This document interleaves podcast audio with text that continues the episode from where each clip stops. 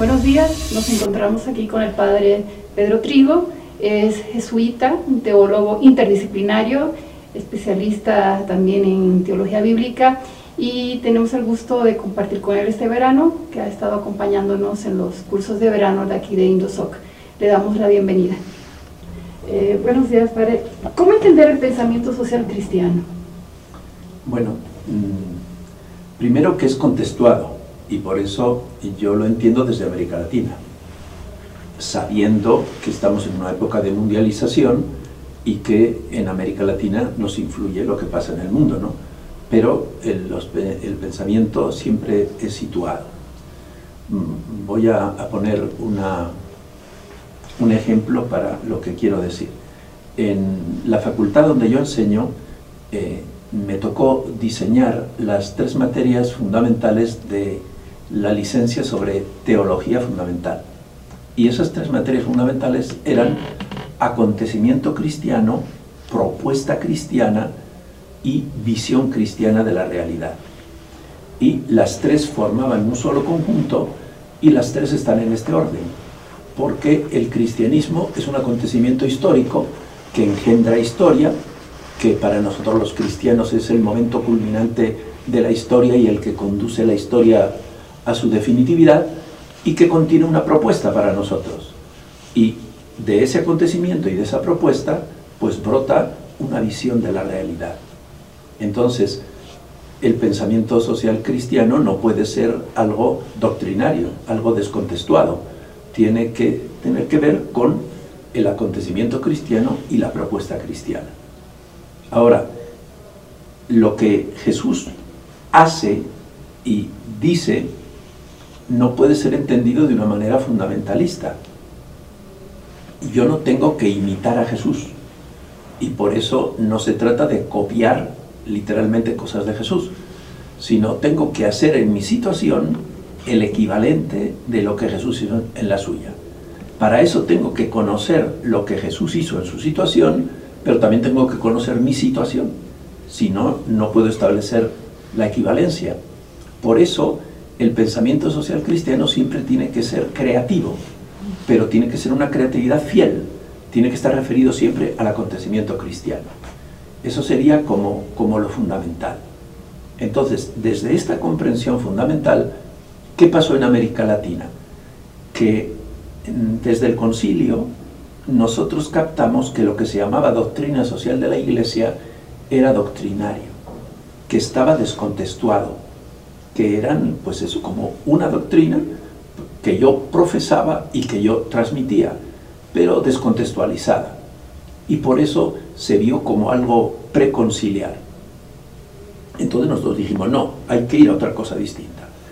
Entonces, eh, de ahí viene la propuesta del concilio. La Gaudium et Spes comenzaba con una visión del ser humano y de la comunidad humana, pero enseguida empezaba a analizar cómo estaba la realidad en los diversos aspectos y de ahí venía el juicio cristiano evangélico sobre esa realidad y las propuestas para esa realidad. Bueno, ese fue el método que nos pareció a nosotros que teníamos que seguir.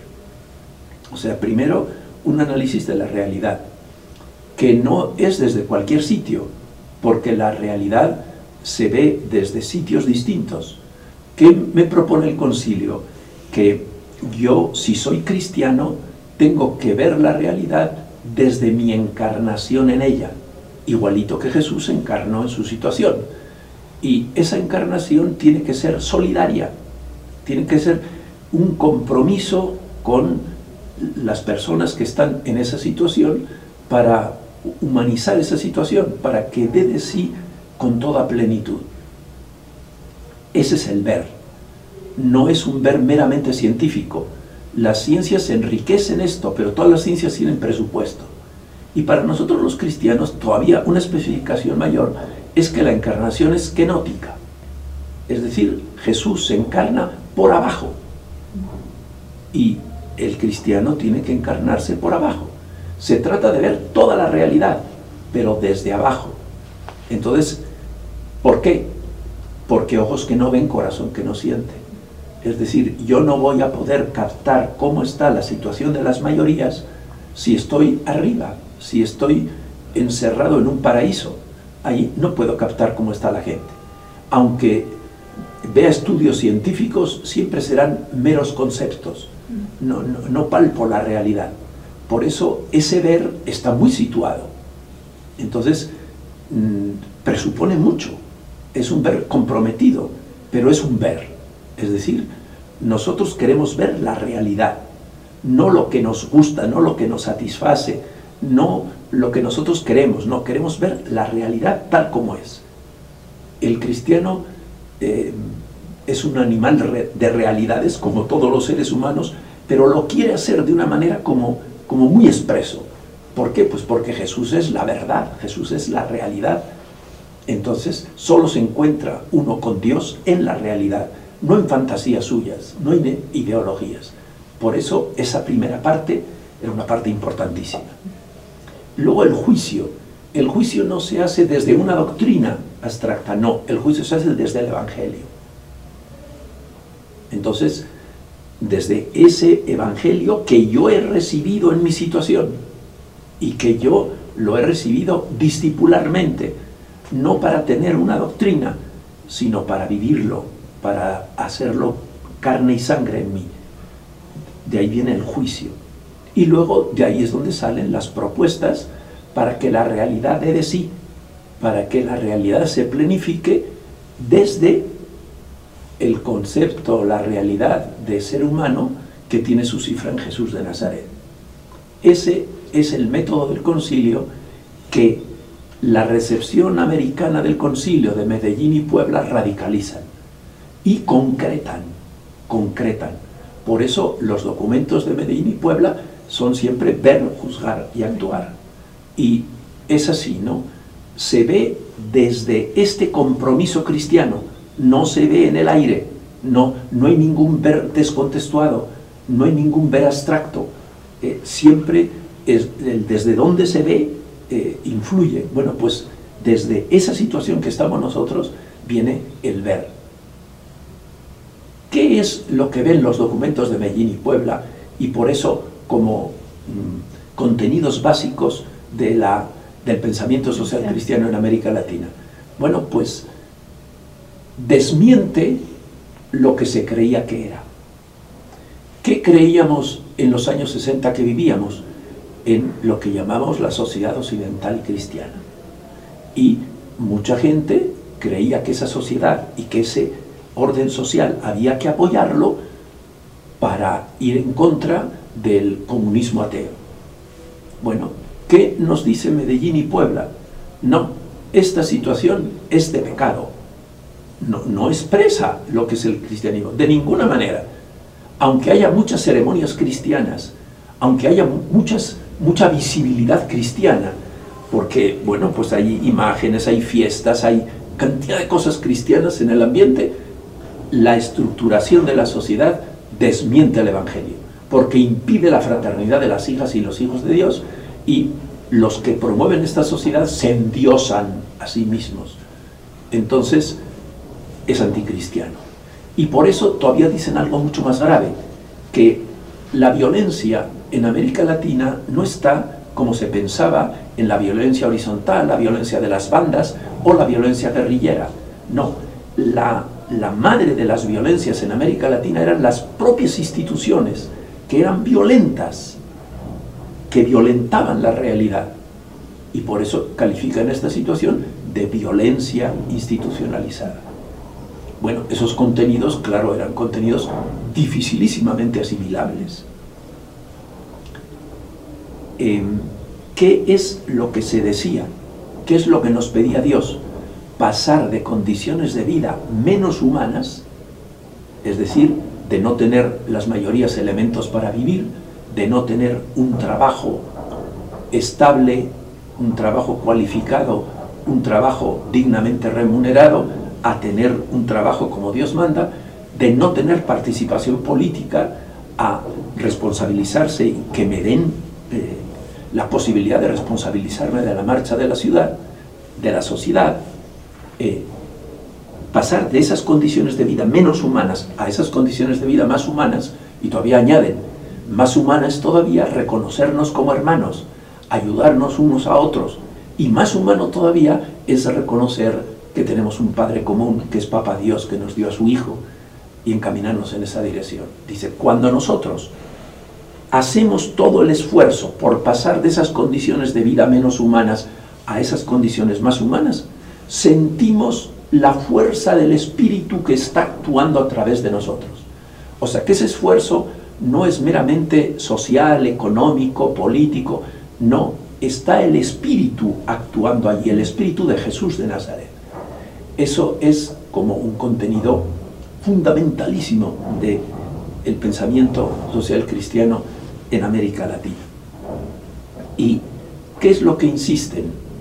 Ven muy certeramente que la política eh, no tiene la densidad suficiente para hacer lo que quiere hacer y que por eso los políticos o son presos del capital y allí hablan de la situación en la que estamos de dependencia del imperialismo internacional del dinero, esa es la formulación que hace, nada menos, ¿no?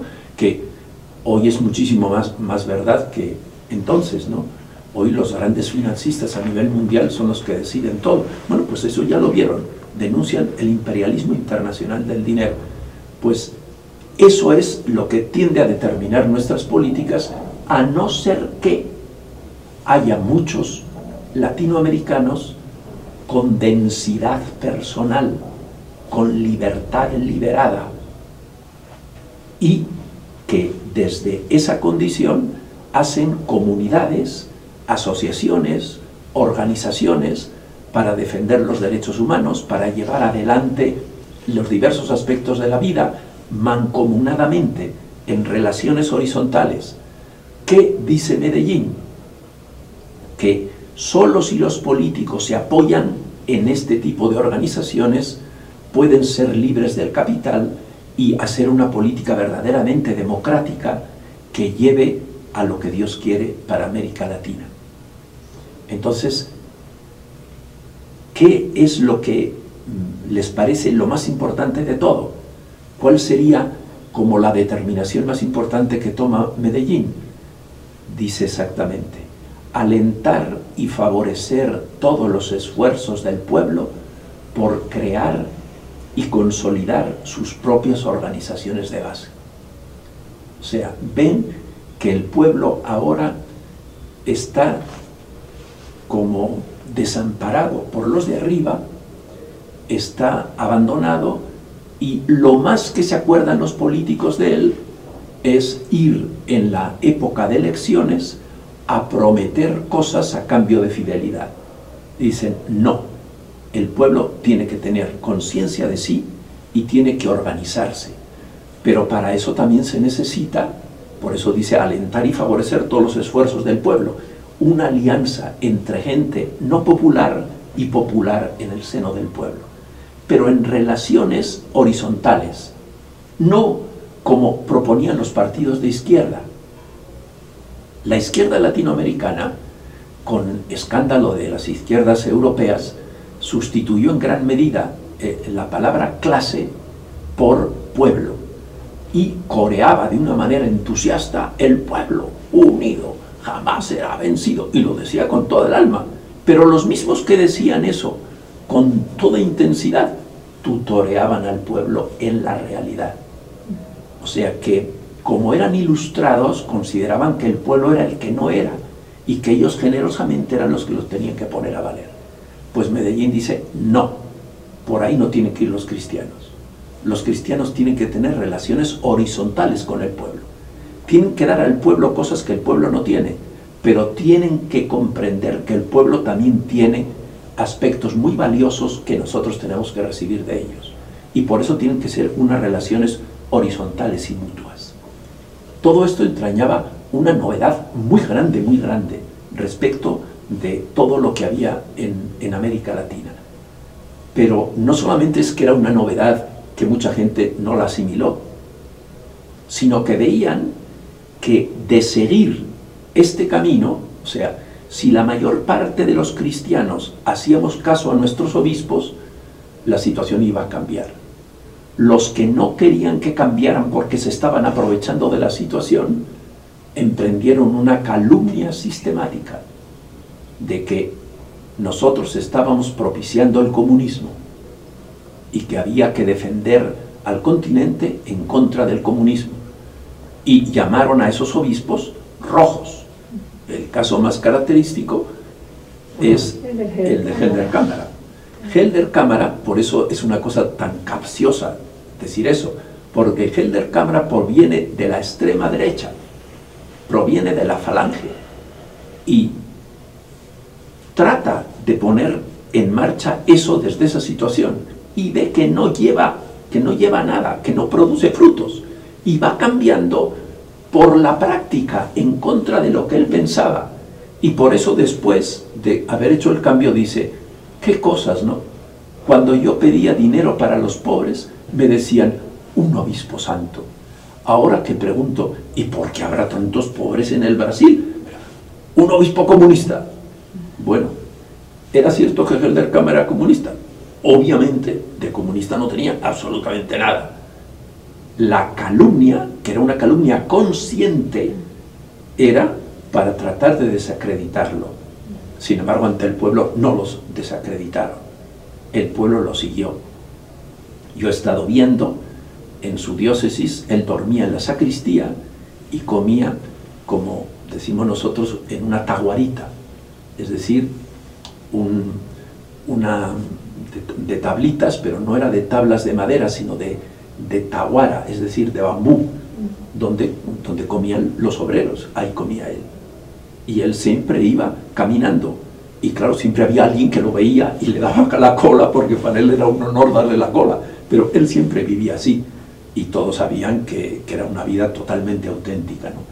Y que al pueblo le dio que pensar para que el pueblo pues se pusiera a valer y eso lo hicieron. Ahora, ¿qué fue lo que pasó desgraciadísimamente en América Latina? Todo esto iba muy bien. Eso no significa que no hubiera habido excesos, sobre todo agentes intermedios que copiaron de alguna manera esto de la izquierda. Pero esos obispos y esos teólogos no. Estaban muy claros en lo que querían y en lo que no querían. Pero ¿qué pasó? Que eligen a Juan Pablo II que había estado combatiendo toda su vida en contra del comunismo en su Polonia natal, y le venden la idea de que esta iglesia quería encaminar el comunismo. Y por eso él se pone nerviosísimo, desgraciadamente no discierne, no pregunta, no averigua, sino lo cree y entonces, bueno, se dedica a desmontar todo esto. Entonces sí es cierto que hay un retroceso y que sí hay luego como una vuelta a la doctrina social de la Iglesia en el sentido de doctrinas totalmente descontextuadas. Gracias a Dios, eso ya se supera, por ejemplo, en, Aparecida. No solamente se supera en Aparecida, ya también en Santo Domingo, el año 92, aunque el documento que salió no refleja, la mayor parte de los obispos seguían la línea de Medellín y Puebla e incluso la radicalizaron. Pero fue una asamblea intervenida.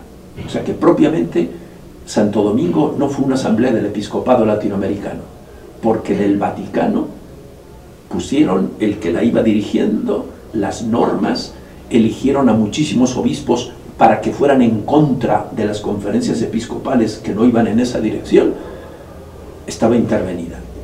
Sin embargo, la primera redacción global de las comisiones, fuera de tres comisiones en las que se refugiaron la gente conservadora, eran un avance de Medellín y Puebla. Significaba que todavía una masa crítica de obispos estaba en esa dirección. Bueno, luego ya en Aparecida eso ya sí sale a, flote. Y claro, ahora con el primer obispo latinoamericano que refleja perfectamente todo esto que estamos diciendo de la iglesia latinoamericana y que lo hace además en un lenguaje latinoamericano, del pueblo latinoamericano, asequible para todos, bueno, pues otra vez se ha vuelto a lo que estábamos diciendo. Por eso el Papa está insistiendo constantemente que no se trata de doctrinas, que se trata de la vuelta al Evangelio. Entonces el pensamiento social cristiano, desde eh, este Papa que nos representa completamente a nosotros y que es una propuesta de Dios para la Iglesia Universal, pues ha vuelto a lo que fue la recepción latinoamericana del concilio.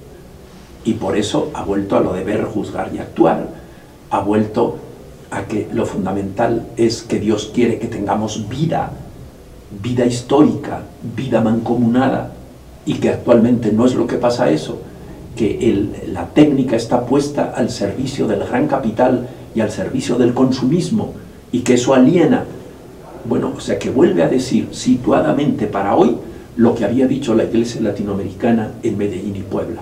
Vuelve a colocar a los pobres en el centro de todo y vuelve a pedir que no se dé por caridad, entre comillas, lo que se les debe por justicia. Y vuelve a pedir por eso que haya un cambio de estructuras, lo que había dicho Medellín y Puebla, que eso es lo que se nos pide, pero que igualito, por eso ha apoyado los movimientos sociales, que ese cambio de estructura no se dará mientras no haya grupos organizados solidariamente que tengan fuerza para poder presionar a los estados en esa dirección. Ahora, ¿qué es el fondo de todo este pensamiento del Papa y de Medellín y Puebla? Jesús de Nazaret. O sea, el pensamiento se apoya, eso fue lo que comenzamos diciendo, en el acontecimiento de Jesús. Por eso, lo, lo primero de todo, lo fundamental de todo, es esa actitud de discípulo ante Jesús de Nazaret. Ese contemplar hoy los evangelios como si nos halláramos presentes para hoy con fidelidad creativa hacer en nuestra situación el equivalente de la suya. O sea que el Papa ha vuelto a insistir en que el Evangelio es la fuente del pensamiento social cristiano, que no son doctrinas abstractas y descontextuadas, sino que es el Evangelio, pero leído desde la encarnación solidaria en esta situación de América Latina. Por eso hoy estamos en un momento de gracia. Ha pasado el invierno eclesial, aunque todavía quede mucha gente que, que no quiere, que está viviendo prevaticanamente, que no ha aceptado el concilio ni Medellín ni Puebla. Sí, hay mucha gente y una parte de, de párrocos y desgraciadamente de seminarios todavía siguen educando en esa dirección. Pero lo más vivo de la iglesia latinoamericana, como en Medellín y Puebla, hoy sigue estando en esta dirección. Hay un pensamiento social cristiano, ciertamente, pero sale de los evangelios y está siempre situado. Nosotros, gracias a Dios, hemos tenido lo que el teólogo Comblen llama los modernos padres de la iglesia latinoamericana como los padres de la iglesia, ¿no? Bueno, pues esa legión de obispos, pues realmente eh, tienen un pensamiento muy hondo, muy aterrizado, y por eso ellos son pues nuestros hermanos mayores. Los hemos conocido, hemos convivido con ellos, hemos participado de ellos, hemos bebido de sus fuentes y ciertamente podemos decir que estamos en una hora de gracia a pesar de que la situación sea tan mala y a pesar de que también hoy, como en tiempo de Medellín y Puebla, seguir este pensamiento, pues lleve, pues no solo incomodidades, sino muchas veces la execración, la exclusión y, también ha habido mártires. Para ir concluyendo, eh, ¿nos podría dar algunas pistas o unas claves eh, eh, sobre el pensamiento de América Latina, concretamente en, términos de qué hacer los cristianos, cuáles son como los desafíos que usted ve ante esta realidad que después de 50 años de Puebla, por ejemplo, seguimos viviendo un pecado estructural terrible. Bueno, el primer desafío de todos, sin el que todo lo demás no funciona, es densificar nuestra condición de sujeto, de persona. Si yo no tengo densidad humana, estoy a merced de los demás. Y si, si no me parece, pues me tengo que resignar porque no soy capaz de vivir con libertad liberada. O sea que lo primero de todo, yo tengo que hacer verdad eso que dice Jesús. no solo de pan vive el hombre. Si yo vivo de la relación de Dios conmigo, de mi relación con Él, de la, la relación de muchos hermanos conmigo y de mi relación con esos hermanos, tendré libertad respecto del consumo. Si tengo libertad respecto del consumo, si solamente los bienes son lo que necesito realmente para la vida, pero lo demás no me interesa, no me tienta, porque mi vida está en otra cosa, ah, ahí sí me puedo meter a otra cosa. Pero si no tengo esto, no, me tengo que resignar. Soy una paja movida por el viento. Mientras que así no, así yo soy alguien que tiene consistencia propia. Eso es lo primero que promueve este pensamiento social cristiano. Desde allí la condición de persona que se realiza en relaciones es como tenemos que promover comunidades horizontales de entrega mutua, fraternas, abiertas, abiertas y asociaciones. Todo tipo de asociaciones que sean horizontales, que sean libres, que estén enfocadas a aspectos específicos de la vida histórica para solidariamente echarlos adelante. Luego tenemos que hacer redes de estas asociaciones. Y desde allí es donde puede salir una política realmente democrática. Y desde allí es donde tenemos que convencer a los capitalistas de que en nuestra manera de ver las cosas tiene sentido la empresa, tiene sentido la propiedad privada, aunque no es absoluta, pero sí tiene sentido siempre que acepten ser comunidad, que lo dice ya Medellín. Dice, para nosotros la empresa en América Latina es insustituible, dicen los obispos. Pero hay una concepción errada de la empresa, como que la empresa sea solo el empresario, solo los accionistas. No, es una comunidad donde están todos los trabajadores. Cuanto más se fomente ese sentido comunitario en todo en el trabajo, en la capacitación y también en los salarios, incluso puede ser que las acciones, ¿no?